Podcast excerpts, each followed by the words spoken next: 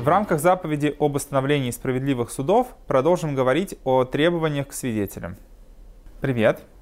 А, продолжим говорить о том, какими критериями должен обладать человек, чтобы он мог быть свидетелем в суде, и какие факторы лишают человека права быть свидетелем, то есть лишают его слова а, статуса свидетельства.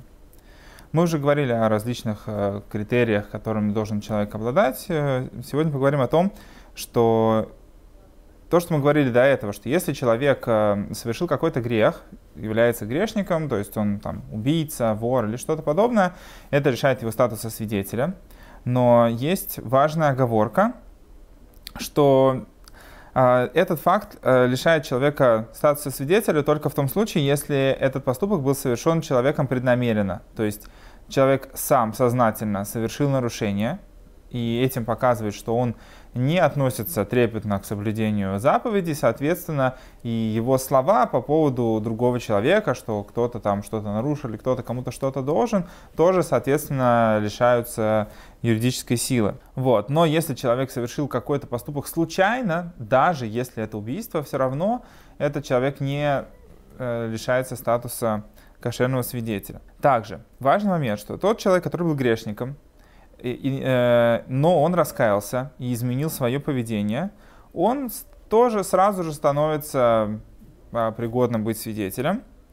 Но э, человек, который украл, который был вором, даже то, что он э, все вернул, все, что он украл, тем не менее он не является кошерным свидетелем, пока нам не станет известно, что он полностью отошел от вопросов воровства. Как мы можем это знать? Э, ну, это, в принципе, общий критерий по поводу раскаяния человека, что если человек что-то в каком-то месте украл, и он, например, раскаялся, вернул все, что, все, что он украл э, с владельцем этой вещи, по своему собственному желанию, а не по решению суда, то такой человек сразу признается раскаявшимся, то есть мы видим, что человек сам осознал. Раз он вернул сам, значит, он сам раскаялся, и значит, это как бы для нас э, некий фактор, который показывает, что человек по собственному желанию изменил свой путь, иначе зачем бы он стал возвращать.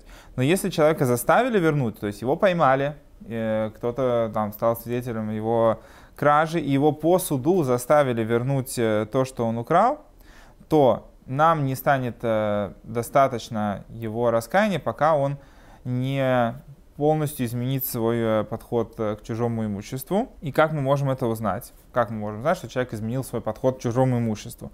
Что если человек окажется в каком-то другом месте, в котором его не знают, и там, например, он нашел какую-то вещь, которую кто-то потерял, какую-то ценную вещь, которую, может быть, даже по закону он не должен был возвращать ее хозяевам, потому что, как бы, ну, есть вещи, которые потерялись, они ничейные, и ты никому не обязан ничего возвращать.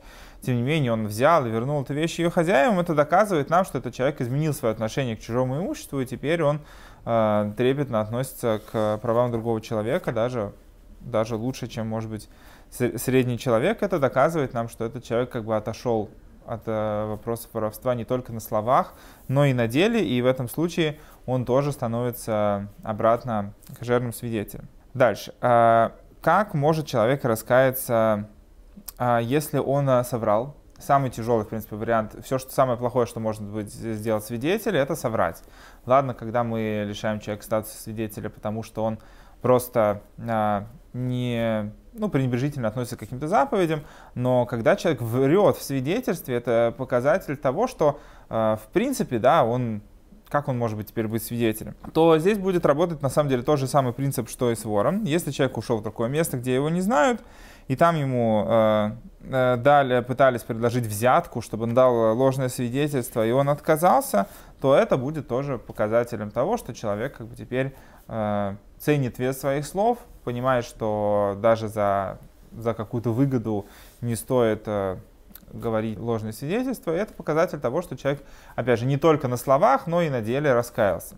И здесь э, важный критерий того, что человек должен э, обязательно совершить такой поступок в том месте, где его не знают, потому что эта информация, она доступна, в принципе, любому человеку, каждый может прочитать это, и человек подумает, ага, что-то мне надоело, что меня считают некошерным свидетелем, не принимают мои слова, э, пожалуй-ка раскаюсь я в своем поведении, и, допустим, человек там был вором или лжецом, он э, сделает вид, что он раскаялся и будет вести себя специально, показательным образом – Э, показывать, что вот он раскаялся, что вот мне давали взятку, я сказал честно, или там не сказал э, ложного обвинения. Если это происходит в том месте, где этого человека знают, то можно подозревать, что он пытается просто обелить свое имя, не раскаявшись на самом деле. Но если это человек делает в том месте, где его никто не знает, где у него в принципе нету никакой причины вот так вот себя выставлять в каком-то э, лучшем свете, чем нужно, тем более, чтобы это может никто не узнать,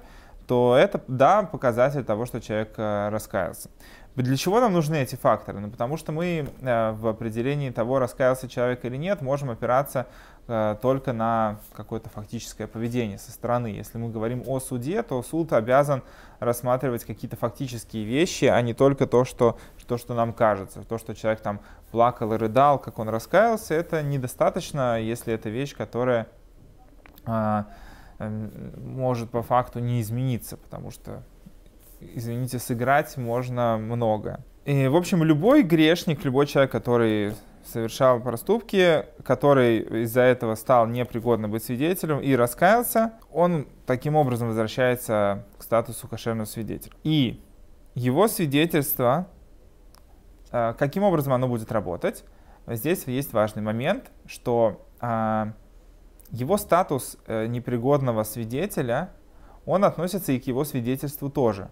Что это значит? Что если человек в момент, когда он стал свидетелем какого-либо события, если в этот момент он не был пригоден для того, чтобы давать свидетельские показания, то и свидетельство его тоже не работает.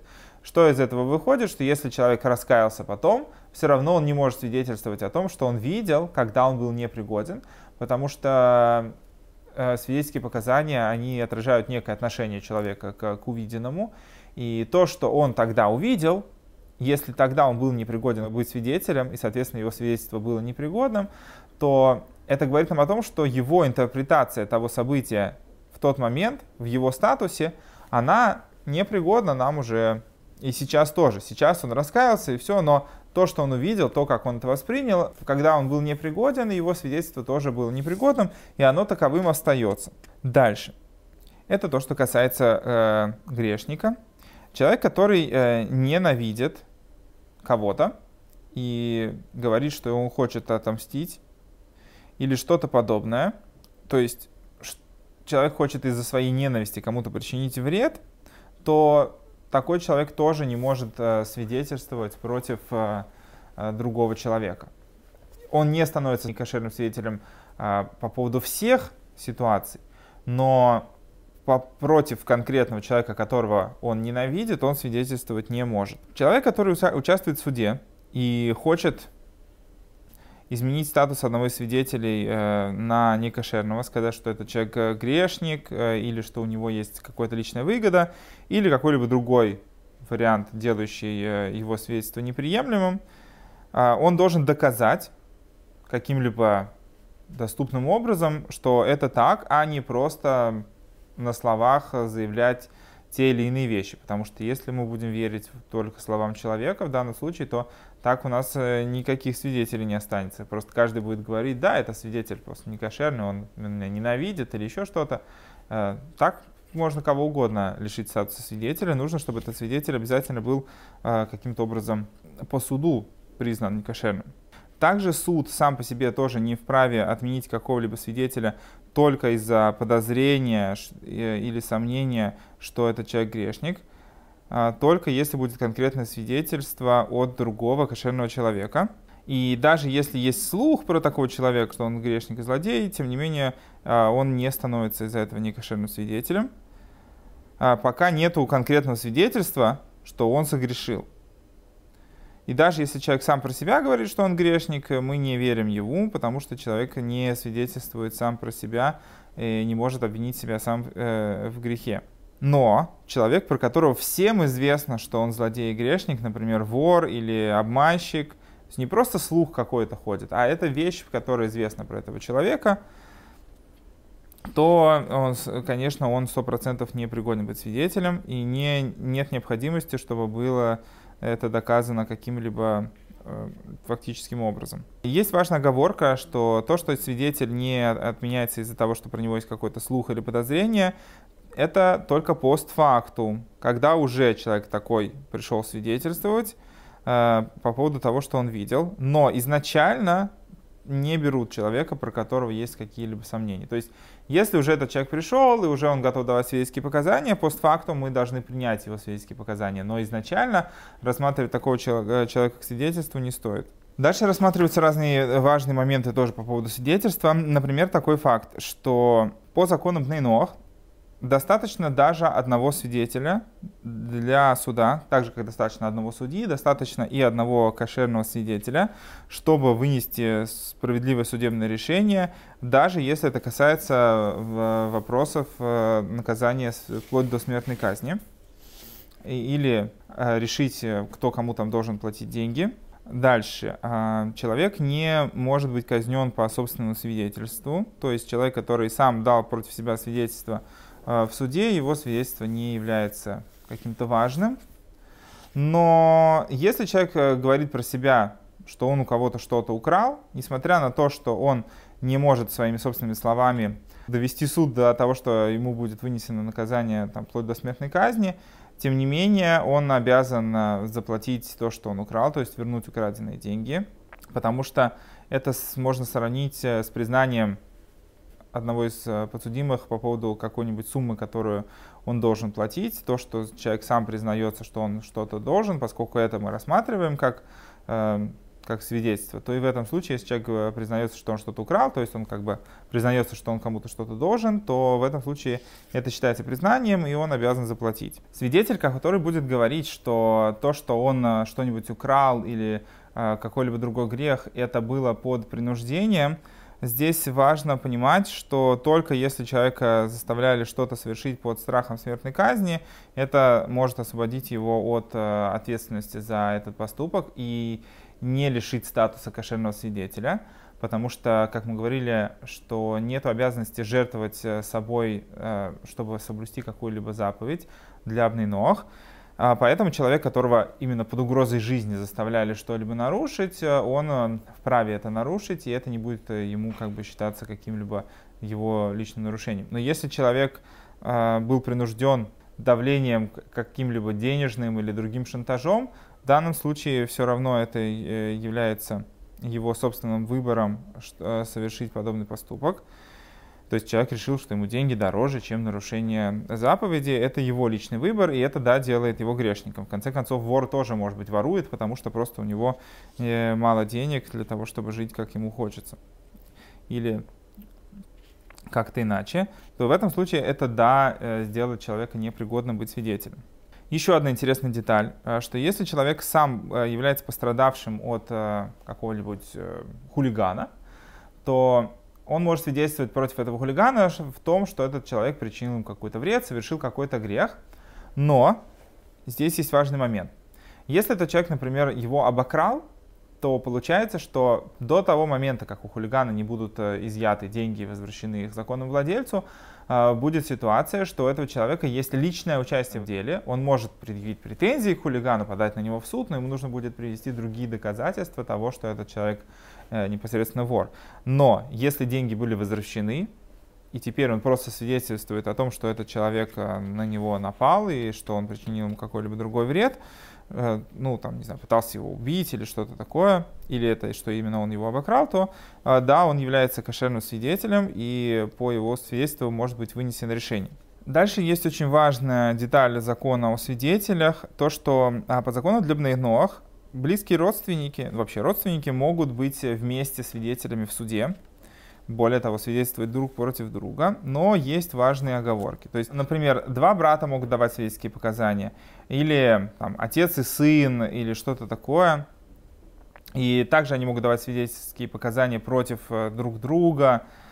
То есть родственная связь не делает для обнынох их э, свидетельство не кошерным, потому что Э, мы, видимо, полагаемся на то, что человек э, будет более трепетно относиться к соблюдению заповеди, чем к родственной связи. И вот здесь идет оговорка, что все это будет работать, если нам действительно неизвестно о том, что у людей есть какие-то э, личные, в данном случае, мотивы, либо, например, когда есть очень большая любовь друг к другу, либо когда здесь есть финансовая выгода, например, если человек будет свидетельствовать против кого-то, кто действительно совершил какой-то поступок, из-за его нарушения его должны, например, казнить, но при этом останется наследство для как бы, свидетеля, получается, что у человека есть здесь личная выгода, или что он, например, может дать свидетельские показания о том, что его отец э, никому не должен денег, или там, ему должны денег. То есть в данном случае есть личная выгода для него, что, да, делает его непригодным быть свидетелем. То есть любой момент э, выгоды в данном случае или какого-то как бы личного участия в этом вопросе, он э, разрушает возможность для близких родственников, э, ну вообще для родственников быть э, свидетелями вместе, друг против друга и так далее. Еще одна важная деталь это то, что жена человека рассматривается не как близкий родственник, а как, ну вообще муж и жена рассматриваются как один человек, Поэтому любое свидетельство, которое человек не может свидетельствовать против себя, он не может свидетельствовать и про свою жену. Поэтому человек не может в суде быть свидетелем по поводу того, что, например, э, моя жена изменила мне с, таким-то, таким-то человеком, или что она там что-нибудь украла, или сделала что-то другое, это свидетельство не будет э, принято. Но свидетельствовать э, про другого человека, который там вместе с его женой совершил какой-то поступок, человек может, и его свидетельство в данном случае будет приемлемым. И даже после развода человек может давать свидетельские показания про свою бывшую жену только по поводу каких-то событий, которые случились после развода. То есть все, что было в, в рамках брака, остается в, внутри брака. Еще одна важная деталь — это то, что э, человек, у которого есть личное участие в, в вопросе, по поводу которого он свидетельствует, это лишает его возможности свидетельствовать только в том случае, если этот э, момент присутствует и сейчас. Но если, например, у человека, да, было личное какое-то дело в момент, когда это случилось, а сейчас этого уже нет, то в этом случае человек может давать свидетельские показания в суде, и его свидетельство должно быть принято. Родственники пострадавшего человека могут давать свидетельские показания против того, кто причинил этому человеку этот вред, а, все то время, пока у них нет личного участия в этом. То есть они могут сказать, вот этот человек обокрал нашего друга, брата там, и так далее. Вот. Но родственники убитого не могут э, давать свидетельские показания против убийцы, потому что у них есть личное участие здесь 100%, а, потому что убийца обязан выплачивать компенсацию семье убитого, поэтому э, у них здесь все время сохраняется э, личное участие, и, соответственно, они не могут быть свидетелями. В общем, слава богу, мы на этом заканчиваем э, э, то, что касается деталей того, кто может быть кошерным свидетелем. Э, если у кого были силы прослушать эти две части по поводу этих критериев, опять же, здесь только основные моменты, есть еще много вещей, которые вправе установить суд по поводу свидетелей, сколько нужно свидетелей, какие они могут быть и так далее. И получается такая ситуация, что в принципе это очень высокая планка, чтобы был 100% э, справедливый суд, поэтому э, в наше время говорить о том, что человек может быть э, осужден на смертную казнь по показаниям кого-то из живущих сейчас, это не такая легкая история. То есть наше общество, оно пока не готово к тому, чтобы принимать такой уровень ответственности. В любом случае, это те критерии, к которым нужно стремиться, чтобы Э, у нас существовала справедливая система, как это касается требований к судье, так как, так как это касается требований к свидетелю. То есть, в принципе, каждый человек может быть свидетелем, и это те критерии, которые он должен в себе воспитать, чтобы быть э, кошерным свидетелем э, не только на земном суде, но и на небесном суде.